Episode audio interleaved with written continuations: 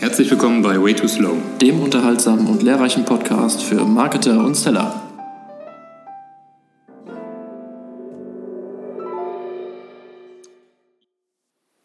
Ja, einen wunderschönen, liedreichen guten Tag wünsche ich allerseits.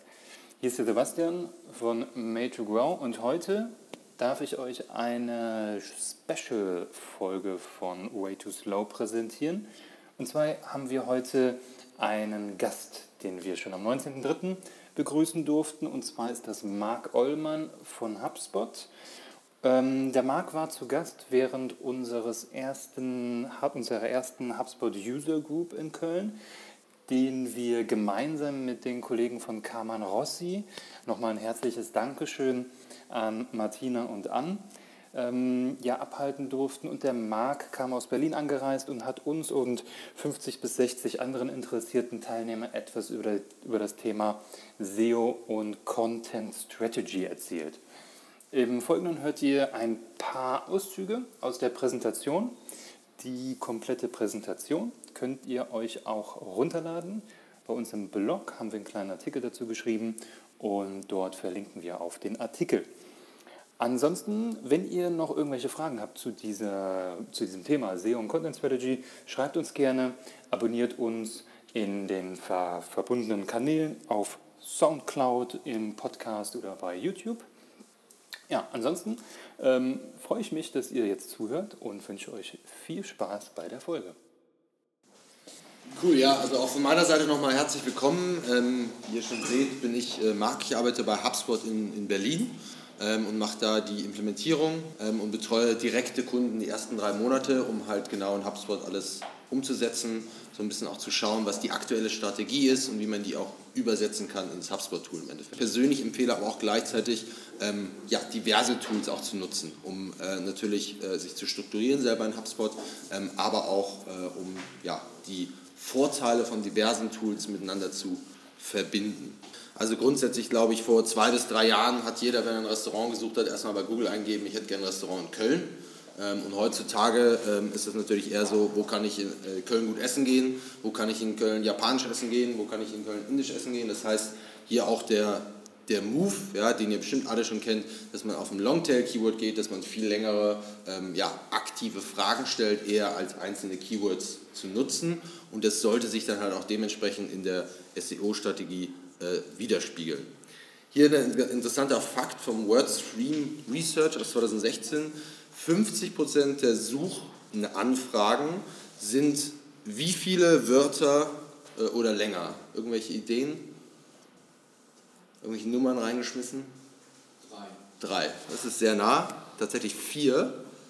Das heißt, ähm, auch hier wieder darauf aufgewiesen, dass es nicht um einzelne Keywords handelt, die Leute suchen, die, worauf man, man sollte natürlich darauf optimieren, aber es geht auch um den Themenumfeld, es geht um diese Longtail-Variante. Und das ist auf jeden Fall sehr wichtig, das zu wissen ähm, und darauf auch reagieren zu können. Grundsätzlich auch ganz spannender Fakt, die durchschnittliche erste Seite auf Google hat 1890 Wörter. Ja, auch hier zu sehen, das ist sehr viel Kontext, was den ein Nutzer, den ein Besucher dieser Suchnachfrage äh, durchlaufen muss und auch darauf sollte man reagieren.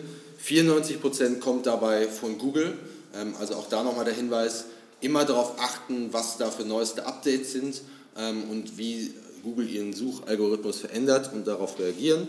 Und letztlich 51% ähm, finden ihre Ergebnisse über Smartphone. Und auch dahingehend, ihr habt das ja auch schon angedeutet, dass ihr es das macht, dass man da auf jeden Fall äh, auch darauf reagiert, dass Kunden öfters auf Mobilgerät auch suchen, nicht nur die Website besuchen, sondern auch suchen und darauf dementsprechend reagiert. Weitere Entwicklungen, ähm, die ich ganz interessant finde, die wir auch versuchen, ja, in unserem SEO vielleicht Blog grundsätzlich auch zu targeten. Ähm, einmal die Voice Search natürlich auch wieder geht in die Richtung des Longtail-Keywords, dass viele Nutzer entweder direkt auf dem Browser, auf dem Handy oder auch über Alexa, Siri etc eher Fragen stellen ähm, und halt das direkt über Voice machen. Da auch äh, ja, die, der Hinweis darauf, dass es auf jeden Fall sehr wichtig ist und immer mehr wird. Feature Snippet ist auch ein Teil, der bei uns auf dem Blog, wenn ihr euch das angucken wollt, auch immer größer wird, dass man auch für diese Feature Snippets, die in der Suchmaschinen ähm, ja, Seite erscheint, dass man dafür optimiert und da dementsprechend auch da hoch rankt, damit ein Nutzer direkt sehen kann, äh, was die Antwort auf seine Frage ist. Mobile First haben wir eben schon darüber gesprochen. Und jetzt das Ultimative, wofür ähm, HubSpot, denke ich, auch grundsätzlich bekannt ist und auch HubSpot das SEO-Tool für bekannt ist, ist dieser Schritt von Keyword zu Topic. Also dass man nicht nur sich ein Keyword ausdenkt, für das man rankt, sondern wirklich einen Themenbereich sucht, der interessant ist, relevant ist für seine Zielgruppe, ähm, aber auch ein relevantes Suchvolumen hat. Ja, ein nachgefragter Punkt bei jetzt in dem Fall B2B-Bayern, also laut Statistik wollen 96 Prozent der B2B-Bayer, dass wirklich mehr Informationen, mehr Insights, mehr Kontext geliefert werden, sodass auch jeder ähm, ja, sich schon mal informieren kann und bevor er dann irgendwas abschließt, auch weiß, dass dieser, dieses potenzielle Unternehmen, mit dem man zusammenarbeitet, auch wirklich Ahnung hat von dem, was sie machen. Gleichzeitig ähm, hier einen interessanten Fakt nochmal, Content Marketing sollte dreimal mehr Leads than Paid Search Advertising ähm, geben. Das ist auch ein Report aus 2017. Interessanterweise 2000, Ende 2018 ähm, hat HubSpot folgenden Schritt gemacht. Wir hatten schon eine relativ lange Zeit ein HubSpot Ads Tool. Das heißt, man konnte sowohl ähm, Google AdWords als auch Facebook AdWords und LinkedIn AdWords alles aus HubSpot steuern, war aber bis Ende 2018 ein extra Tool, also eine extra Funktionalität. Seit Ende 2018 hat HubSpot das jetzt für alle Marketing Pros zum Beispiel freigeschaltet, dass sie das im Tool mit drin haben. Und das zeigt eigentlich auch, dass eigentlich diese, dass es ein sehr starkes und enges Zusammenspiel ist zwischen Content Marketing und Paid Search Advertisement. Und auch da gerade am Anfang, wenn man neuen, ähm, ja, ein neues Ziel verfolgt, ein neues, zu einem neuen Themenbereich Experte werden will, sollte man auch da vielleicht überlegen und versuchen, das auch schon mal über einen Paid Search zu unterstützen und weiter voranzutreiben. Ähm, aber auch da äh, die, die, die Kombination macht den, macht den Unterschied, dass man nicht nur wieder einfach sozusagen ein bisschen wahllos, wenn man will, ähm, einen speziellen Keyword oder einen speziellen Begriff im Paid Search nimmt, sondern auch wirklich dann diesen Content, den man kreiert hat, auch darüber weiter steigert und leveraged. Was ich auch viel gesehen habe, was auch viele Kunden ähm, bei mir, von mir nutzen, ist, dass sie auf jeden Fall auf diesen Content, haben wir auch jetzt gesehen, viele nutzen Blog, viele nutzen Content Marketing, auf diesen Zug komplett aufgesprungen sind, aber eine Vielzahl von Beiträgen haben, die gegebenenfalls gar nicht unbedingt so stark strukturiert sind. Und dabei ist auch wichtig, dass man immer wieder darauf hinweist, dass es auch in dem HubSpot-Tool und im HubSpot-Universum die äh, Blog-Content-Architektur Architektur da gibt, die da bei uns heißt Pillar Pages, dass man sich diese Themenbereiche aussucht und seinen Content dementsprechend dieser Themenbereiche strukturiert und organisiert. Einmal noch so eine Zusammenfassung von den Vorteilen. Ich denke, wenn ihr Content Marketing macht, habt ihr alle schon mal ähm, Topic Clusters gehört. Grundsätzlich ist es natürlich super, dass dann alle Blogartikel auf der Webseite miteinander verlinkt sind, sodass die Performance von dem einen Blogbeitrag oder von der anderen Seite ähm, auf alle anderen Seiten mit einspielt. Also das ist auf jeden Fall ein wichtiger Vorteil, der genannt werden muss. Gleichzeitig, ähm, die Domain entwickelt auch eine Domain Authority rund um dieses ähm, spezifische Thema und wieder nicht um dieses Keyword sondern wenn dann jemand zu diesem Thema etwas rausfinden so, äh, möchte, würde dann auch die Suchmaschine die Autorität, die ihr über diese Struktur, über diese Pillar Pages Struktur ähm, äh, äh, bekommen habt, auch dort äh, darauf einzahlen. Des Weiteren ist natürlich eine deutlich bessere Kundenerfahrung, äh, wenn man dann auf der einen Seite, wenn man über direkt auf den Blogbeitrag kommt, und dann in dem Blogbeitrag sieht, dass es noch ergänzende Blogbeiträge gibt, aber dann auch in irgendeiner Art und Weise auf diese Pillar-Page kommt, ja, auf diese Seite kommt, wo der gesamte Content zusammengefasst ist und alles nochmal gut verständlich dargelegt ist äh, und dementsprechend der Kunde auch sich gut zurechtfindet und auch weiß, okay, wenn ich irgendeine Frage oder irgendeine Herausforderung zu dem Thema hat, dann kann ich auf diese Seite zurückgreifen. Also das ist auch auf jeden Fall eine super Kundenerfahrung ähm, und äh, das ist auch, denke ich, für mich persönlich der größte Mehrwert der HubSpot, des HubSpot Content Strategy Tools, ähm, dass man hier wirklich eine übergreifende Strategie entwickeln kann und sich wirklich auf einem weißen Blatt Papier sehr strukturiert ausdenken kann, wie man das genau platzieren will, anhand dieser speziellen Themenbereichen und zu den speziellen Themenbereichen auch die Unterblockbeiträge in dem Sinne. Sehr gut, genau. Also jetzt nochmal, äh, wir haben jetzt da schon so ein bisschen interagiert, jetzt aber nochmal die Idee, dass wir ein bisschen weiter zusammenarbeiten an dem nächsten Schritt.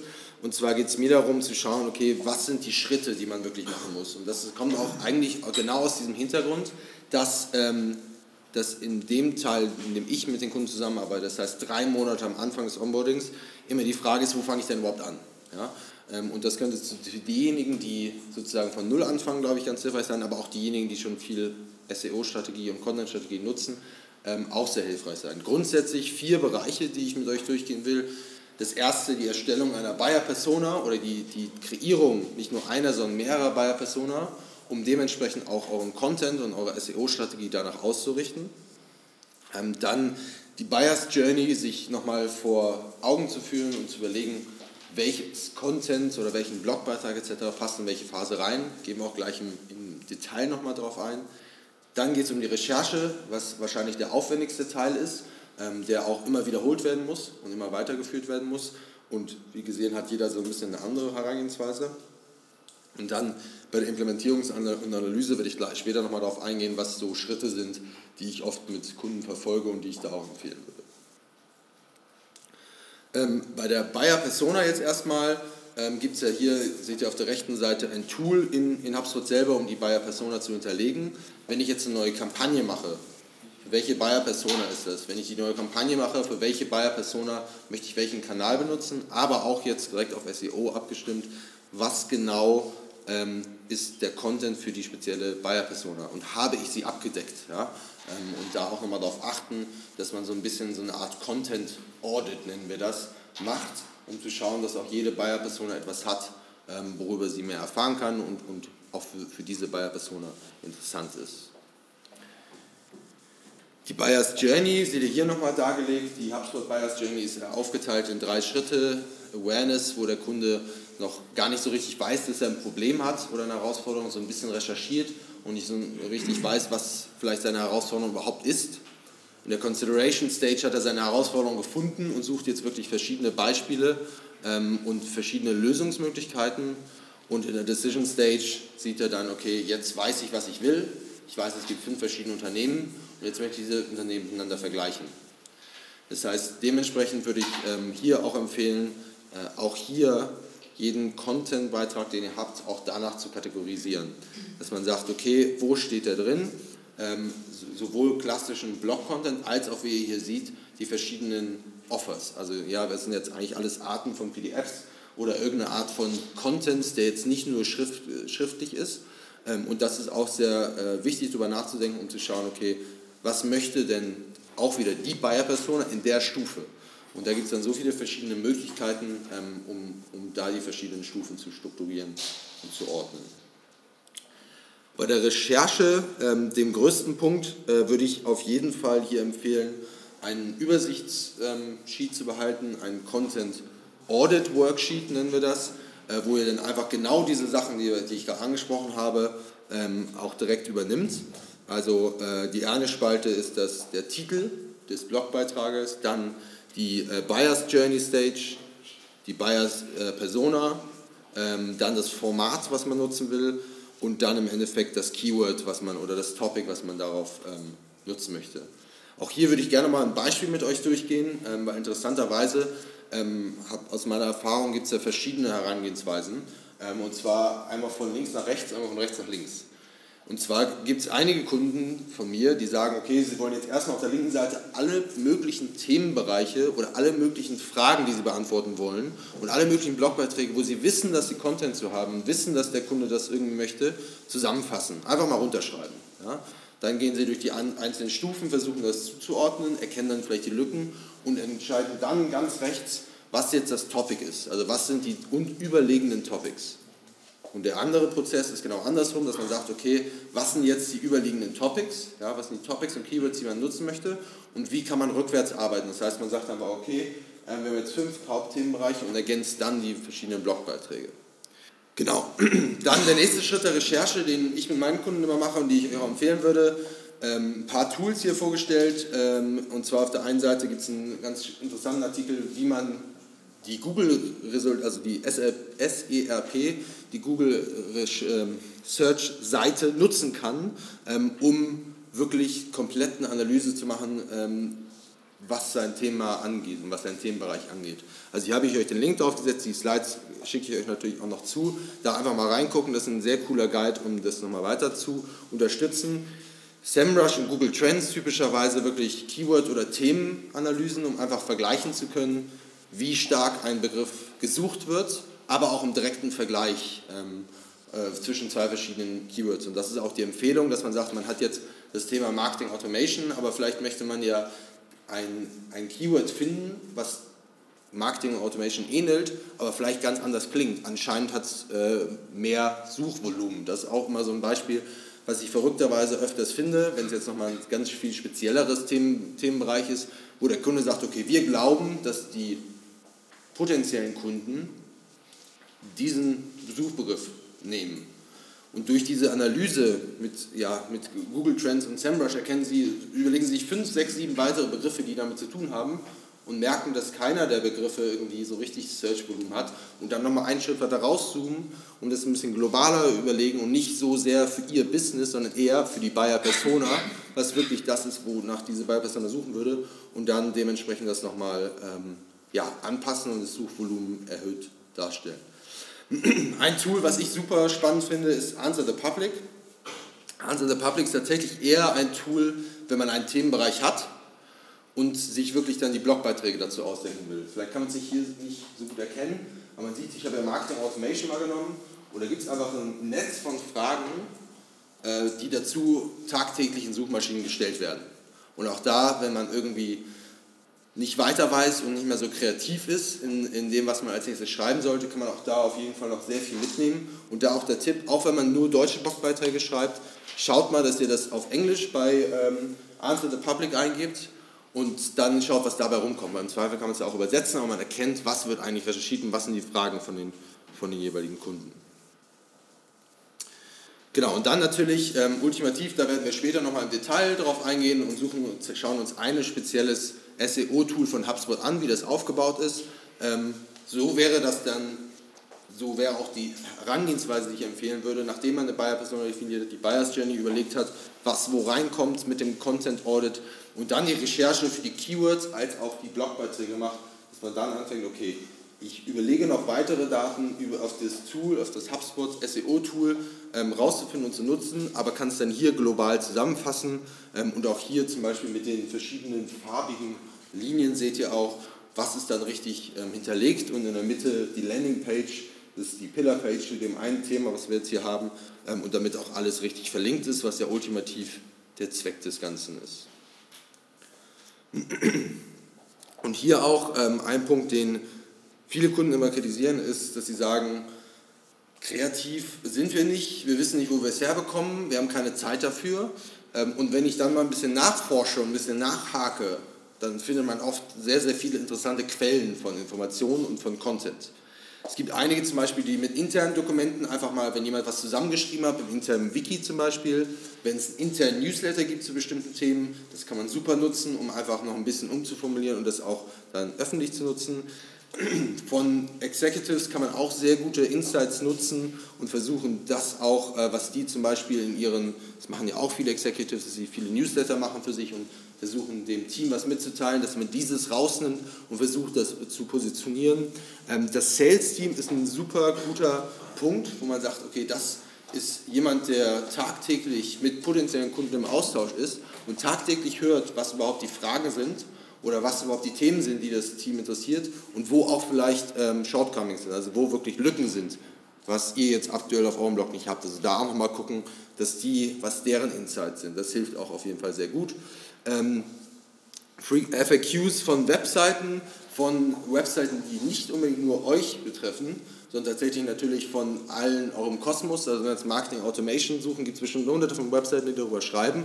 Und schaut mal, was sind die, die mit dem meisten Traffic und was haben die denn da für FAQs hinterlegt. Kann man vielleicht auf die FAQ, die sie mit einem Satz beantworten, daraus einen ganzen Themenbereich machen. Also auch da kann man recht kreativ werden. Und natürlich, was ich auch immer sehr spannend finde, sind solche Industrie-Reports, Industrie-Podcasts in jeder Art und Weise, dass man da auch nochmal die Informationen rauszieht. Sehr gut. Ähm, genau, und dann, um das auch wirklich dann umsetzen zu können, ähm, gebe ich auch meinen Kunden da immer vier äh, kurze Schritte mit. Ähm, wenn ihr jetzt die Recherche gemacht habt mit dem SEO-Tool, mit den verschiedenen anderen Sachen, die ich jetzt gezeigt habe, auch Medium kommt dazu, Core werde ich mir jetzt auch nochmal merken. Ähm, wenn ihr das befüllt habt, ähm, dann die Überlegung, okay, was, wie gehen wir als erstes vor? Ich würde hier auch empfehlen, erstmal ein Thema priorisieren oder ein bis zwei Themen priorisieren. Wenn man diese Themen priorisiert hat, kann man dann für dieses eine Thema, was man priorisiert hat, die ersten vier Blogbeiträge schreiben und dann die Pillar-Page, also die Landing-Page an sich für dieses Thema erstellen. Der Hintergrund da ist einfach, dass man überlegt, wo fängt man an, wenn man so viele Ideen hat und so viele in seinem Content Audit so einen riesen Excel-Sheet gebaut hat, wo fängt man da überhaupt an? Ähm, das heißt, da auf jeden Fall auch immer Thema für Thema gehen. So die Regel ist, dass wenn man äh, vier oder mehr Blogbeiträge für ein Thema hat, kann man anfangen, eine Pillar-Page zu bauen. Und dadurch, wenn man das so immer weiter ausbaut pro Thema, ähm, denke ich auch, kommt man relativ schnell auf das ähm, gewollte SEO-Ranking, auch für die speziellen Themenbereiche. Genau, und dann noch ein Beispiel hier ähm, für Pillar Pages. Hier wird sehr oft von diesen Pillar Pages, Landing Pages geredet. Ähm, es gibt eigentlich zwei Arten, die wir unterscheiden. Es gibt die Resource, Resource Pillar Page und die 10x Content Pillar Page. Und der Unterschied ist eigentlich der, dass die Ressource wirklich eigentlich eine Sammlung von Links sind ähm, und zum Bookmarken geeignet sind. Also was ich vorhin meinte, dass der Kunde sagt, wenn, die was, wenn ich was zum Thema rausfinden möchte, ja, was dieses Unternehmen gut kann, dann bookmarke ich mir die Seite und finde da immer alles weitere. Ja? Ich nehme das auch immer das Beispiel, wenn jetzt ein Student über das Thema in der Recherche machen möchte, ähm, dann würde er sich diese Seite bookmarken. Und lustigerweise haben wir auch echt viele Leute, die diese PDFs runterladen, die einfach wirklich Studenten sind und das auch aktiv angeben. Ähm, und, und viele uns auch Kunden sagen, ja, eigentlich kenne ich euch aus der Uni, ja, weil sie zu diesen Themenbereichen halt die besten Ressourcen und die, die Zusammenfassung dieser Ressourcen auf der Website gefunden haben. Die 10x Content Pillar Page ist eher eine tiefe Analyse und sollte eher so dargestellt oder könnte man eher so sagen als, als ähnlich am öffentlichen zugänglichen E-Book, gegebenenfalls dann auch als ähm, Download verfügbar. Ich gebe euch jetzt mal zwei Beispiele. Einmal hier die Resource Page, das ist von Col Colgate. Ihr seht, hier sind super viele Links ähm, zu Blogbeiträgen, aber auch ähm, extrem wenig Text, also eine kurze Zusammenfassung zu einem Thema, stichpunktartig, hier kann ich alles finden, ich kann es mir bookmarken, wenn ich mehr dazu wissen will, komme ich wieder. Auf der anderen Seite hast du hier ähm, das, die 10x Content Pillar Page und da seht ihr, das ist ein endloser Scroll von Informationen. Das hört auch gar nicht auf, das sind immer mehr, mehr, mehr. Und der Hintergedanke ist natürlich da, dass man natürlich auch sehr viel ähm, ja, dem Kunden mitgibt, zu lesen, zu erfahren. Auch der Suchmaschine sagt, schaut, wir haben hier so viel Content ähm, und da auch einfach sehr, sehr viel zusammenfasst und das auch gleichsam auf diesen SEO-Ranking einzahlt. Also da auch die Empfehlung, dass man beides so ein bisschen mischt ähm, zu allen Themenbereichen, ähm, dass man beides hat und beides auch dementsprechend verlinkt. Genau. Dann jetzt vielleicht mal zum Ende hin. Ähm, so KPIs ist, denke ich, auch immer sehr wichtig. Ähm, gerade wenn man sowas aufbaut und sehr viel Zeit investiert, möchte man natürlich auch wissen, was bei rumkommt. Gibt's, von meiner Erfahrung aus gibt es eigentlich zwei Extreme. Ähm, also die einen Leute, die gar keine KPIs sich angucken, einfach machen und hoffen, dass irgendwas passiert. Und die anderen Leute, die sich jede einzelne Zahl angucken und im Telefonat wirklich über fünf KPIs, die eine Stunde lang mit mir reden. Das heißt, diese beiden Extreme gibt es und ich glaube, die Mischung muss man finden, um genau die Ziele zu definieren. Und da gibt es auch so ein paar Ideen. Ähm, also auf der einen Seite natürlich habt ihr diese ganzen Tools aber, äh, und, und habt ihr super viele verschiedene ähm, sozusagen Punkte in HubSpot, wo ihr das euch angucken könnt. Da gehe ich gleich nochmal auf ein, aber wo ich eigentlich hierauf hinaus will, ist das hier. Es gibt nämlich hier, ähm, genau zu dem Kommentar, den du hier erwähnt hast, so eine Idee, wenn man sagt, okay, zu welchem, in welcher Growth-Phase ist man eigentlich gerade im, im Unternehmen also ich habe hier, glaube ich, sind präsent super viele Unternehmen mit verschiedensten Größen und verschiedensten Punkten in ihrem, äh, in ihrem Wachstum.